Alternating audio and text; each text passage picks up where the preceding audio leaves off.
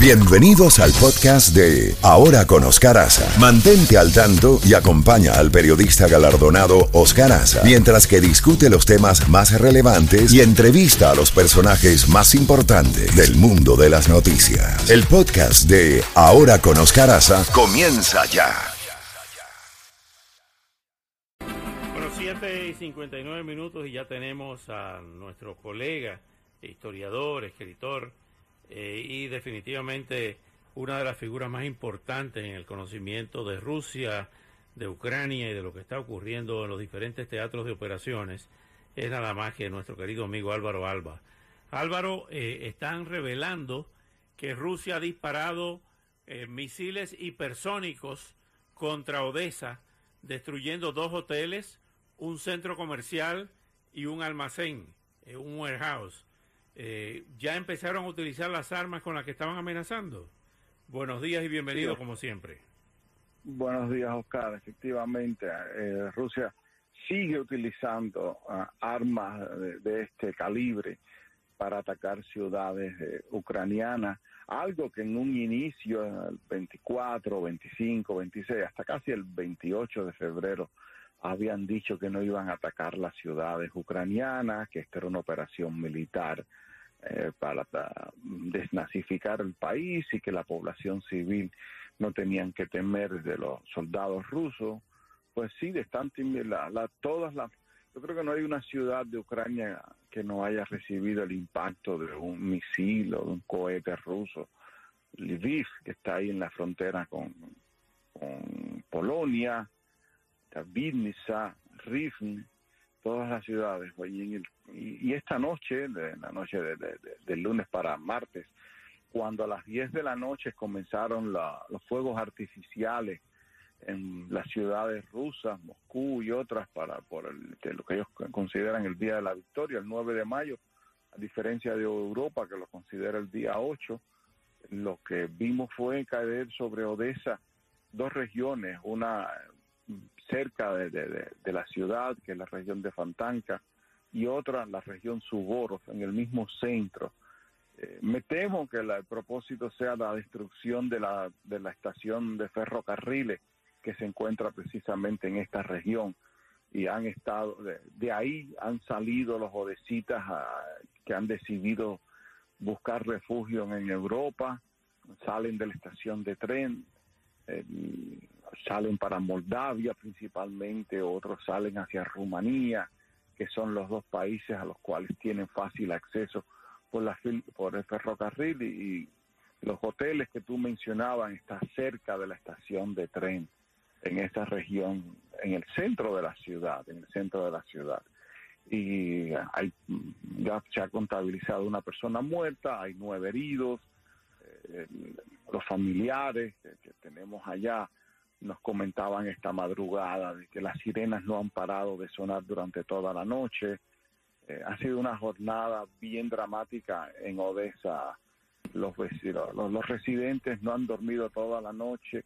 Ya, ya es eh, pasada la media tarde y ya ha sido un día trágico, un día trágico. Primero por la impotencia de ver estos cohetes que han salido de Crimea, de Crimea hacia hacia territorio ucraniano y que siguen aumentando las víctimas. Ayer el discurso de Putin fue el discurso mismo, con los mismos términos agresivos de los últimos dos meses. Ya, ya van más de 70 días de enfrentamiento. Las conversaciones, las negociaciones están en un punto estancado. Ucrania va recuperando territorio, pero al mismo tiempo Rusia intensifica los ataques ante las pérdidas a que se ven sometidos sus, soldados.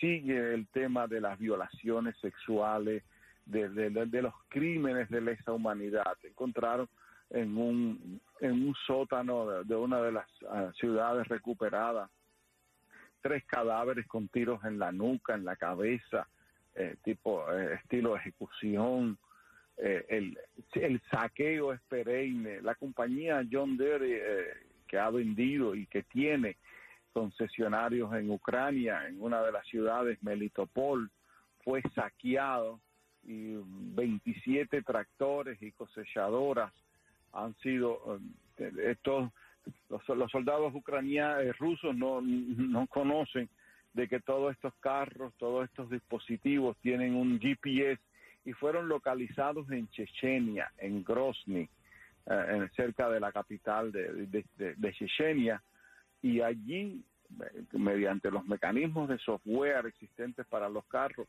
los han deshabilitado. Cinco millones de dólares en equipo fueron saqueados y están ya ubicados en Rusia. y si, esto es desnazificación y si esto es pacificación, mira, no, no, no sé qué decirte. El eh. presidente ucraniano ayer se dirigió al pueblo, a un mensaje de la nación, caminando por la avenida Grishati, que es la principal de la ciudad, con un discurso profundo, y hoy apelaba a, la, opinión pública internacional que cree corredores para sacar de los puertos de Ucrania el trigo, los granos que están en los silos. Eh, eh, va a venir un verano con verano boreal, eh, con mucho, mucha crisis humanitaria por falta de alimentos. Los precios del trigo han subido. Ucrania los tiene en los almacenes y está pidiendo corredores para sacarlos de sus puertos. Increíble. Álvaro, mm, estoy, estoy seguro que tú también notaste que en el discurso de Putin hay un desconocimiento profeso a propósito de la existencia de Ucrania como eh, país soberano, como entidad eh, soberana. O sea, el, no reconocimiento eh, a Ucrania en un estatus de independencia, de soberanía, sino como parte de la madre patria, de la, madre Rusia. Notaste eso también, ¿no? De que está tratando de presentar en su discurso al pueblo ruso y a la comunidad internacional de que Ucrania no existe como entidad individual. mencionó Kharkov, Kharkiv y Kiev como dos ciudades rusas. Cuando menciona ciudades rusas dijo Sebastopol, Kiev y Kharkiv. O sea, en, el sentido de que de, pertenencia.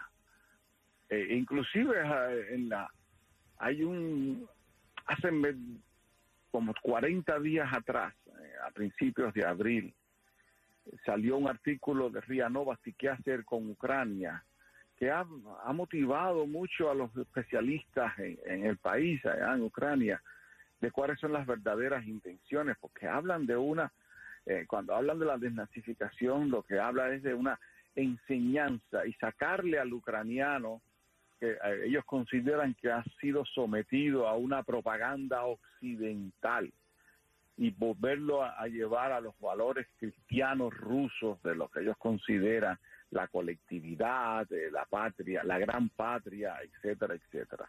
Un artículo muy interesante, Oscar, que en algún momento con tiempo deberíamos repasar.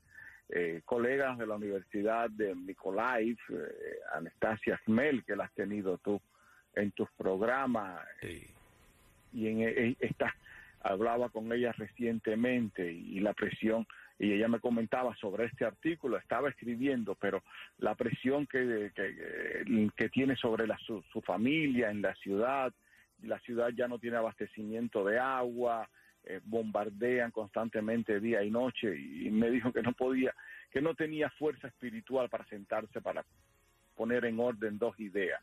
Eh, estamos hablando como Sergio que tuvo que buscar refugio en el campo y por, el temor a los bombardeos en la ciudad de Kiev, Anastasia, que, está velando por su, por su mamá, por su tía.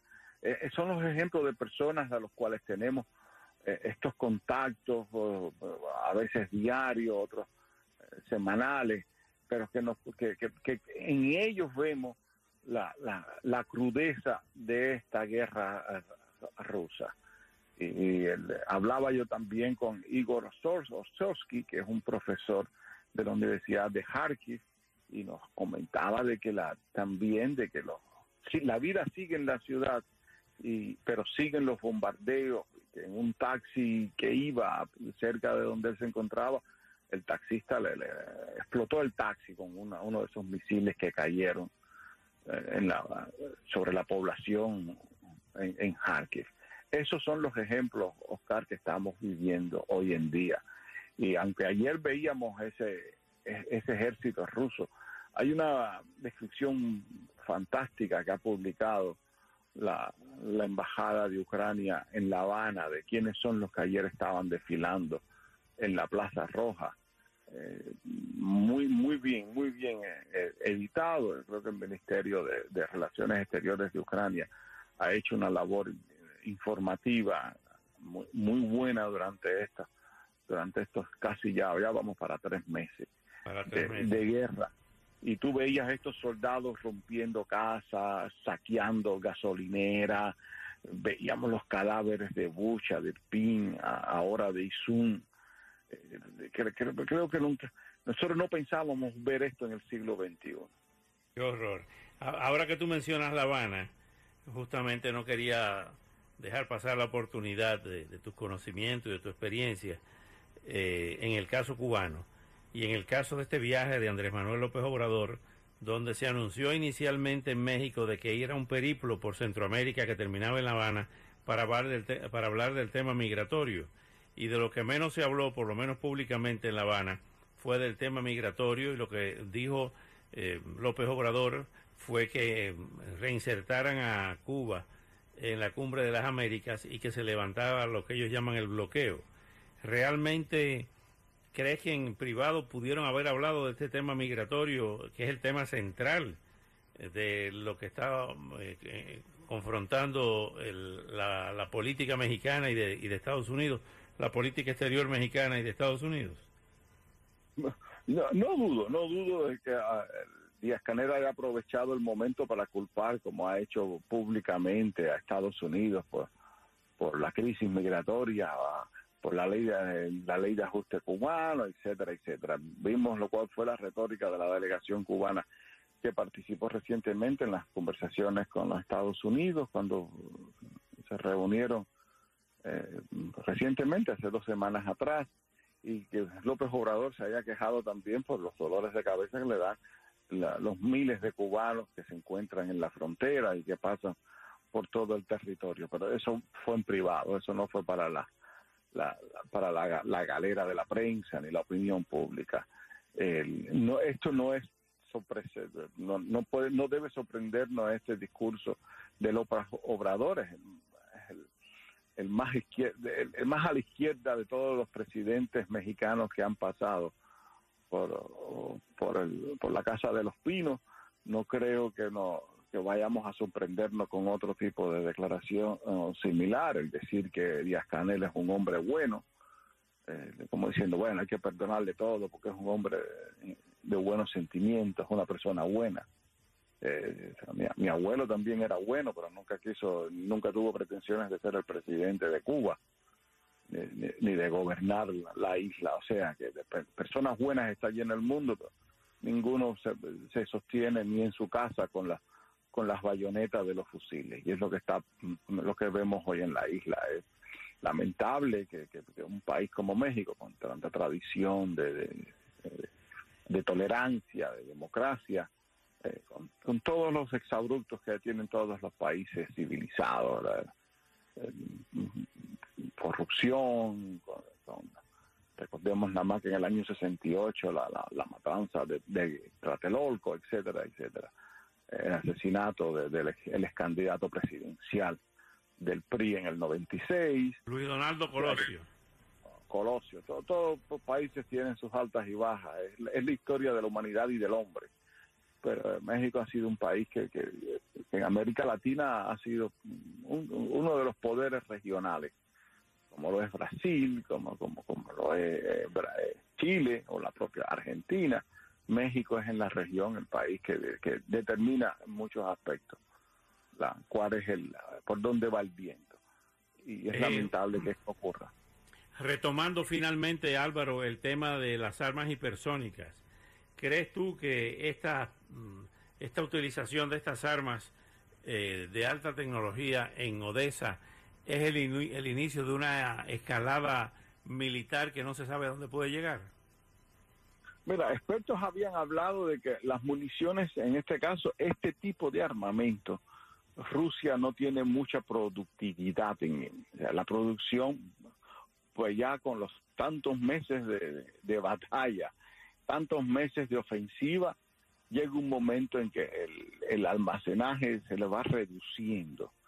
Y lo que entonces vamos a ver es mm, no yo no le no me gusta llamarle las bombas convencionales pero sí las bombas que causan mayor desastre y, y lo que vimos lo que estamos viendo en Mariupol una ciudad destrozada y hablábamos en el último programa de la televisión de, de Dresden, la ciudad que fue arrasada totalmente por los aliados en el 45. Yo creo que vamos a ver este tipo de, de de ciudad en Ucrania en las próximas semanas en caso de que no se llegue a, una, un, a un acuerdo, a alguna negociación. Que, te repito, no soy optimista en cuanto a estas negociaciones por el discurso que ayer todos le vimos a, a Putin y al discurso que mantienen los funcionarios. Es interesante, no había ayer ningún jefe de Estado extranjero allí en Rusia siempre se le invitan, ni siquiera Lukashenko participó, que, acostumbra a hacerlo, ni siquiera Kazajstán, el presidente le debe eh, la permanencia en el poder a la entrada de las tropas rusas en enero de este año para controlar las protestas populares que habían bajo un, un, falso pretexto de que estaban siendo agredidos desde el exterior han pasado ya cinco meses y nadie ha podido presentar las pruebas de la invasión externa a Kazajstán, pero sí la presencia de 10.000 efectivos militares de, Rusia. O sea, ni siquiera el presidente de Kazajstán estuvo ayer sentado. Estaba, estaba Putin, estaba su primer ministro, estaba Medvedev, que es el subsecretario del Consejo de Defensa Nacional, y estaba el patriarca Kirill. Cirilo, que, con, que bien recordaba recientemente el Papa Francisco, eh, se ha venido a convertir en un monaguillo de Putin. De Putin, sí, el monaguillo de Putin. Bueno, Álvaro, te agradezco como siempre esta, estos minutos tan esclarecedores y, y, tan edificantes para todos nosotros. Un gran abrazo en la distancia y nos vemos pronto. Gracias, Oca, nos vemos. Bueno, nos vemos.